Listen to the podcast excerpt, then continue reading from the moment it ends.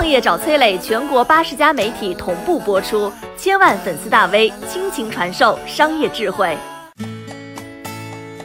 一个靠卖玩具卖到身家五百亿的八零后，背后有着怎样的故事？八七年的小伙子王宁身家五百多亿，公司市值一千多亿，毛利率高达百分之六十五，卖什么东西这么挣钱？答案是塑料玩具。听不懂吧？听不懂就对了，因为他的客户主要是九五后的小女生。起步售价五十九块钱一个的小玩具，说是有二十万人每年消费两万以上，也就是四十多亿。注意啊，这不是一个简单的乘法，因为二十万人当中可能还包含几千人，每人每个月消费就几万。十多年前，王宁就读于郑州大学，学校举行街舞比赛，参赛者王宁呆滞的表演引来众人嘲笑。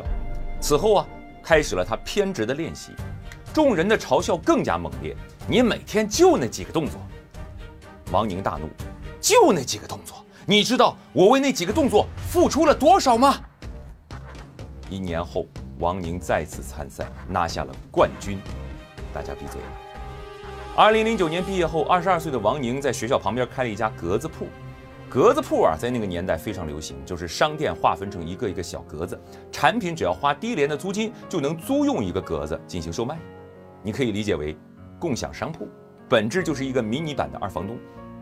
这个生意没有任何的门槛，一下子周边多了好多格子铺。王宁初次创业失败告终。二零一零年，王宁来到北京，在中关村一家商场的角落里重新开了一家年轻人的杂货铺，取名“泡泡”。深夜的小饭馆，王宁站起来，举起一次性塑料杯，吃剩的烤串凉了，廉价啤酒的泡沫映衬着王宁脸上的意气风发。他说：“兄弟们，要么十年后你们看我上电视。”要么十年后大家一起上电视。现在算一算，二零二零年刚好十年，他真的做到了。前五年艰难生存，店里卖杂货，充电宝啊、遮阳伞、化妆品啊、纸和笔。王宁从厂家进货，店里卖卖赚一个差价。想开分店吧，商场嫌调性低不让进；想做品牌吧，资金捉襟见肘。其实并非此路不通啊，因为二零一三年叶国富开始做某创优品，现在不是也开到全球四千多家分店了吗？只是对于困境当中的王宁来说，折磨来的更具体。比如说有店长带着店员集体辞职了，比如说合伙人中途退出了等等。望着城市里的车水马龙，业务推进困难的伙伴们自然会心生时代抛下你不会打招呼的感慨。王宁指指窗外正在兴建的高架桥说：“兄弟们，不要急。”这高架桥建好之日，就是咱们发财之时。话音一落，传来几声讪笑。王宁脑子当时有点恍惚，闪现出第一次参加街舞大赛时的难堪。转机发生在二零一五，他们从险些被时代抛弃的人，一下子站到了潮流的最前沿。王宁发现新奇可爱的日本潮流玩具卖得最好，贡献了他店里百分之三十以上的营业额。他做出了决定。砍掉一切杂七杂八，只卖潮流玩具。在网上发起调查之后，二零一六年一月份，王宁去了趟香港，见了一个叫王信明的人。神话即将开始。十年寒窗无人问，一朝成名天下知。小众圈子里的插画师王信明，二零零六年参加一个公益活动，认识了一个拿着水彩笔和调色盘的小女孩。她长着蓝绿色的大眼睛，撅着小嘴儿。他对王信明说：“我叫茉莉。”王信明把小女孩的形象做成了手办，慢慢在展览当中受到了小范围的欢迎。此前的潮流手办大多被男青年们喜爱，而茉莉则让更多的年轻女孩大呼可爱。王宁对王信明说：“哎呀，我琢磨着，我说可不可以让这个小女孩撅着那个嘴呀，改成微笑？”王信明说：“不，也许这就是艺术家的直觉。”如果茉莉在微笑，可能就不再是茉莉，而变成了蓝皮鼠和大脸猫。王宁拿下了茉莉的独家 IP。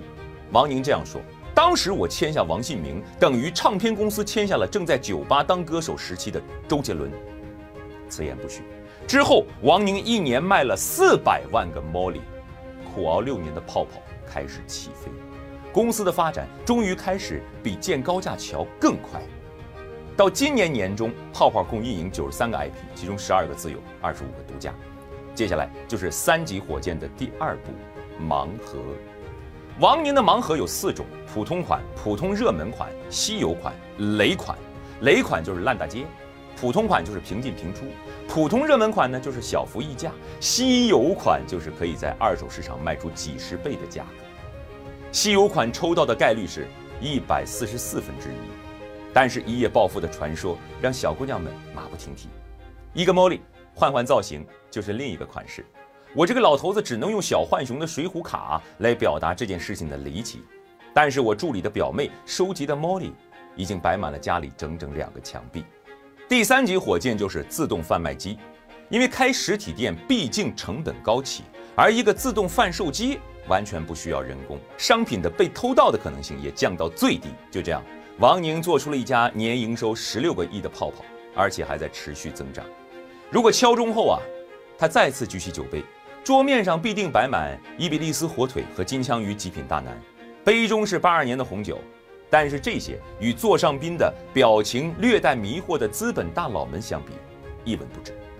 四十岁的大叔不会理解三十岁小伙子的生意，其他三十岁的小伙子也难以理解二十五岁的女孩对茉莉的痴迷。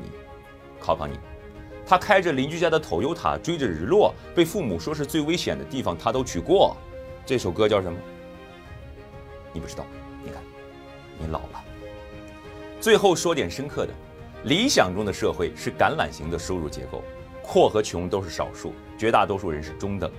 而现实当中呢，往往是呈现出 M 字形的曲线，中等的被压缩，阔和穷的量被放大。而这个信息传播极为便利的时代。你赚的再少，你也可以认识和接触到一些美好的小东西。它可能成本很低，但是它把设计和玩法做到极致。那小小的持续的拥有感，曾经被称之为小确幸，在之前也被叫做口红效应。理解了那个 M，你还能顺手理解拼夕夕、社区团购和九块九包邮的纸巾。我是商业小纸条，我在很多平台去分享过创业方面的课程和经验。比如说抖音、快手、百度、阿里、腾讯等等，我把主讲内容呢整理成一套音频课程，里面谈到了如何创业、如何做副业，以及优质的一些项目剖析等等，相信会对你有所帮助。下拉手机屏幕，在节目简介里添加我的个人微信，这套课程可以免费给你一份。